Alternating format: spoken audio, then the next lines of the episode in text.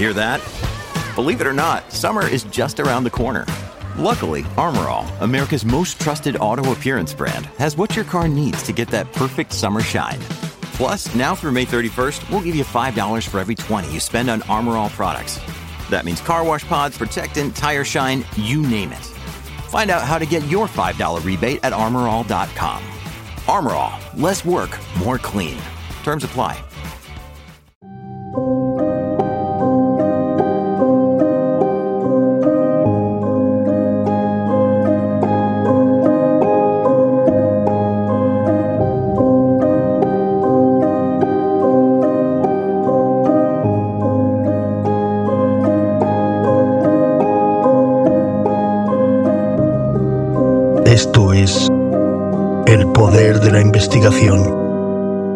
Con Diana Santiago.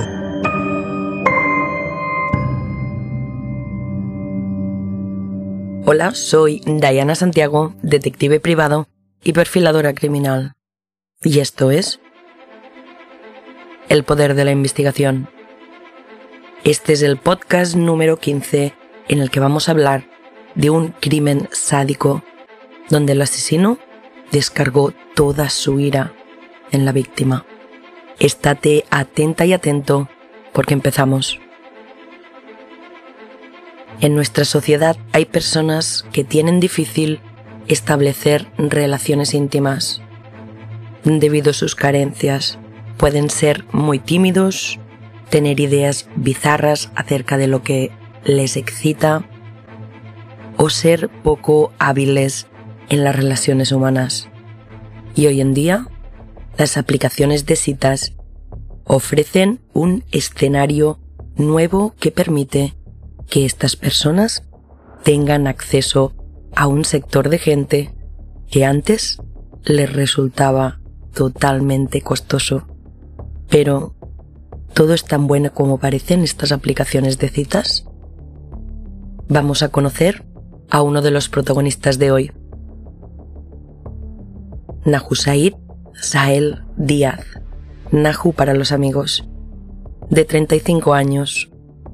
Es un chico de Puerto Rico, experto informático, culto, se define como artista y se dedica a la programación, el modelado y la animación 3D. Decide trasladarse a vivir a España y dejar su país. Al llegar a Madrid e instalarse en un piso de alquiler en la calle de Alejandro Sánchez, en el barrio de Carabanchel, se cambia el nombre. Pasa de Nahu a llamarse Juan Manuel Díaz Santos. Es en Madrid también donde estudia diseño gráfico en la Universidad Politécnica de Madrid. Consigue su trabajo y una vida sentada. Se dedica a la informática, pero sus verdaderas pasiones son el arte y la música. En lo que a la vida amorosa se refiere, Nahu mantiene una relación sentimental abierta con su pareja, lo que significa que están y pueden estar con otras personas. Eso incluye citas a través de aplicaciones en el caso de Nahu. Así que nos plantamos al 24 de febrero de 2018. Nahu se conecta a la aplicación de Grinder y conoce a Julián Ovejero. Después os lo presento. Continuamos. Todo va de lo más normal. Se gustan. Y Nahu invita a Julián a su piso de Carabanchel. Pasan dos días y la pareja de Nahu, con su expareja, que resultaba ser el casero del piso, intentan contactar con él, pero no hay manera. No contesta en casa. No contesta al móvil. Y estos se empiezan a preocupar, se temen lo peor. No es normal que Nahu no dé señales de vida durante dos días. El nivel de preocupación es tal que llaman a un cerrajero para poder abrir la puerta del piso. Ninguno de los vecinos se enteró de nada, de nada de lo que pasó aquel día, y ellos no podían imaginar lo que iban a encontrar al abrir la puerta del piso. El joven puertorriqueño estaba en su casa, desnudo, degollado y con más de 60 puñaladas en su cuerpo. Enseguida llaman a la policía.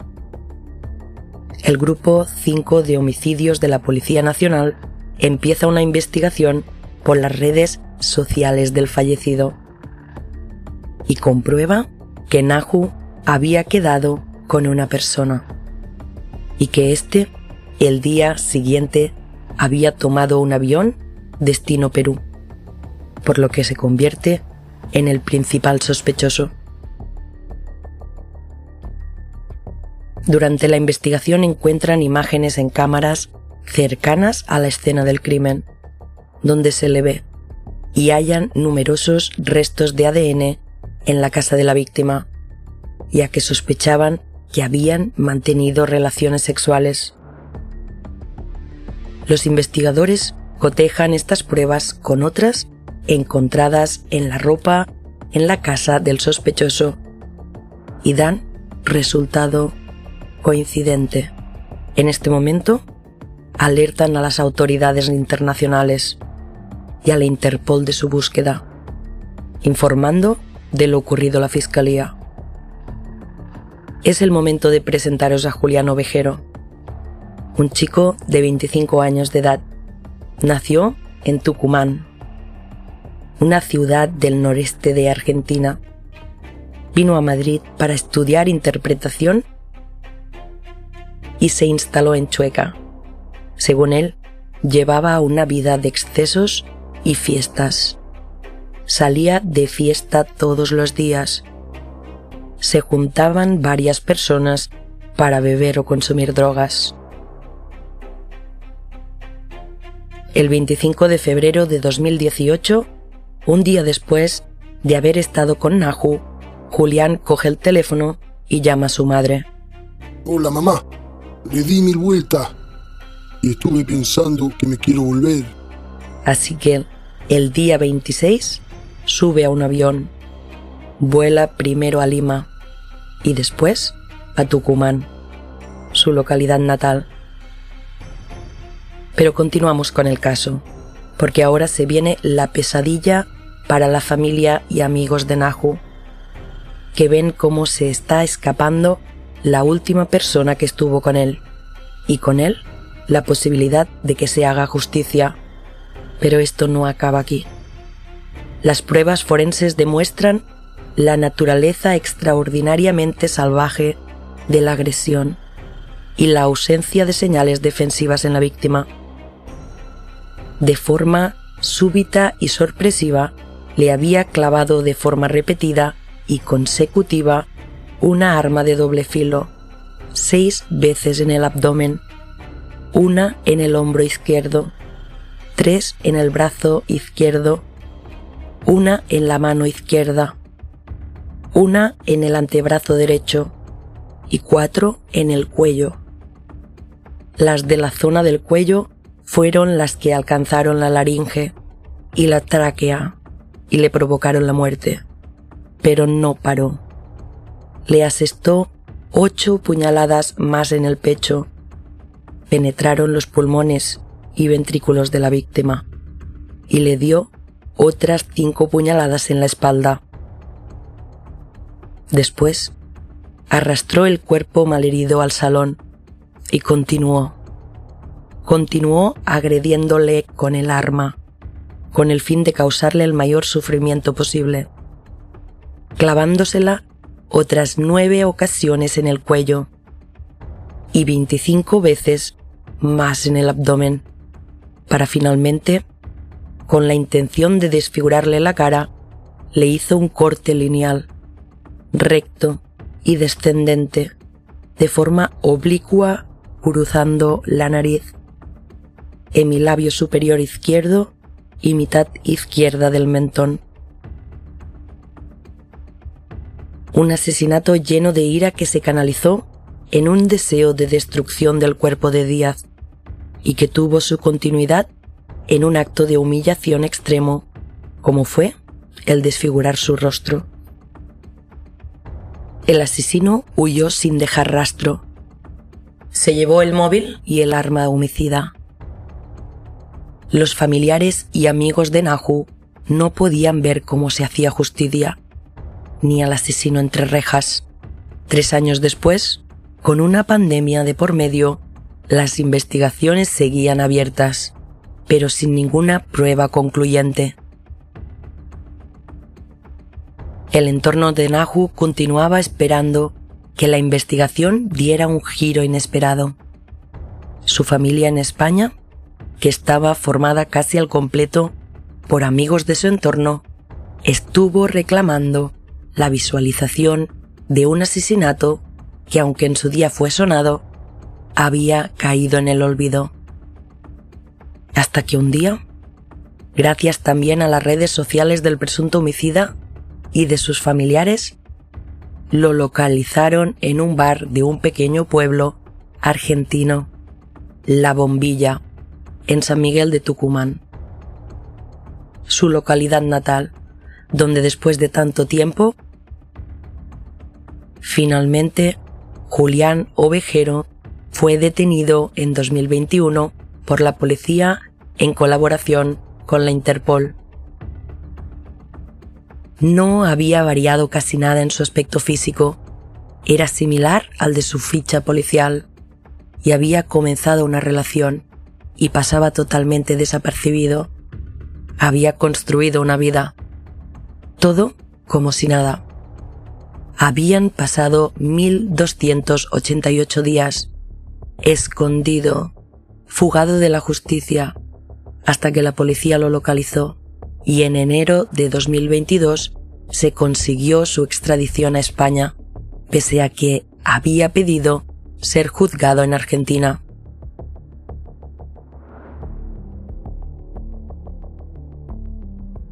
El asesino de Grinder transmitió su arrepentimiento, apuntando a las drogas como causa de su conducta.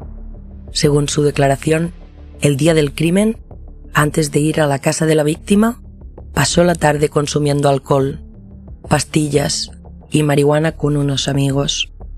Y quedó con Nahu por la aplicación. Declaró que jugaban en la cama y Nahu le hizo un cortecito con un cuchillo porque hacían juegos sados. Explica que se le fue la mano y le hizo una pequeña brecha en el cuello. Empezaron a pelearse y fue cuando comenzó el apuñalamiento. Después, según sus declaraciones, huyó porque entró en pánico, cogió el móvil de la víctima y se marchó. En septiembre de 2023 comenzaba el juicio conjurado popular en la Audiencia Provincial de Madrid en contra de Julián Ovejero por el crimen ocurrido el 24 de febrero de 2018 en un piso de Carabanchel. En el juicio, y para conseguir menos años de cárcel, el asesino reconoció en su declaración la acusación del representante del Ministerio Público y se retractó de lo manifestado en marzo de 2022 durante la instrucción, cuando aseguró que cometió el crimen hasta arriba de sustancias estupefacientes. Ahora pero sostenía que no consumió drogas y que solo la víctima tomó sustancias por su manera de proceder y hablar. Según el acusado, no sabía cómo explicar lo que sucedió. Relató que la agresión, con un cuchillo de cocina, comenzó en la habitación y se trasladó hasta la entrada del domicilio. Fue por la espalda y todo muy rápido, en uno o dos minutos. Explica que Nahu no tuvo tiempo de defensa. Fue todo repentino. Tras ello, huyó a su país y fue detenido tres años después. Su declaración llevó a calificar los hechos como un delito de asesinato y no como un delito de homicidio, como solicitó su abogada. Las partes llegaron a un acuerdo para la reducción de la condena a imponer. En sus conclusiones el fiscal modificó su calificación de los hechos y retiró el delito de hurto que solicitaba Además, señaló que pediría que se le condenasen a 20 años frente a los 25 años de prisión que solicitaba. A lo que el abogado de la familia aceptó. En la lectura de los informes finales, el fiscal explicó que había quedado probada la culpabilidad del acusado y lo definió como un asesino sádico capaz de causar sufrimiento innecesario. Finalmente, el 15 de septiembre de 2023, el jurado popular de la sección 23 de la Audiencia Provincial de Madrid declaró culpable, por unanimidad, a Juliano Vejero, tras haber confesado durante el juicio que la víctima no pudo defenderse del ataque repentino, al que le sorprendió por la espalda. Y el 25 de septiembre de este año 2023, la Audiencia Provincial de Madrid ha condenado a 20 años de cárcel a Juliano Vejero, conocido como el asesino de Grinder, por matar en febrero de 2018 de 65 puñaladas a un hombre con el que se había citado a través de una aplicación. Así consta en la sentencia en la que los magistrados condenan a Julián como autor responsable de un delito de asesinato alevoso y ensañamiento.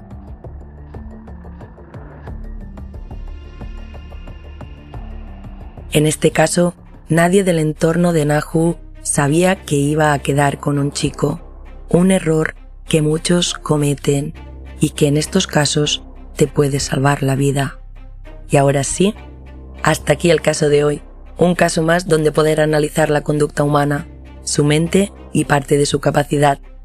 Espero que os haya servido para poder realizar vuestros análisis y quiero recordaros que podéis seguirme en Instagram, El Poder de la Investigación, donde durante la semana voy subiendo información extra sobre los casos y actualizaciones. También si os gusta el podcast y queréis ayudarme a que crezca esta pequeña gran familia, agradecería muchísimo si podéis compartir el podcast, dejar vuestros comentarios, darle me gusta y todo eso que se dice. Ah, y además tenéis el link por si queréis invitarme a un café. Muchísimas gracias y recordad Puedes escucharme en Spotify, Evox y Amazon Music.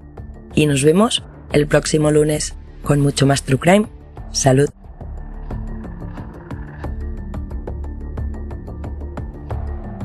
Creado, presentado y producido por Dayan Santiago. Edición de audio y creación musical Joel Villar.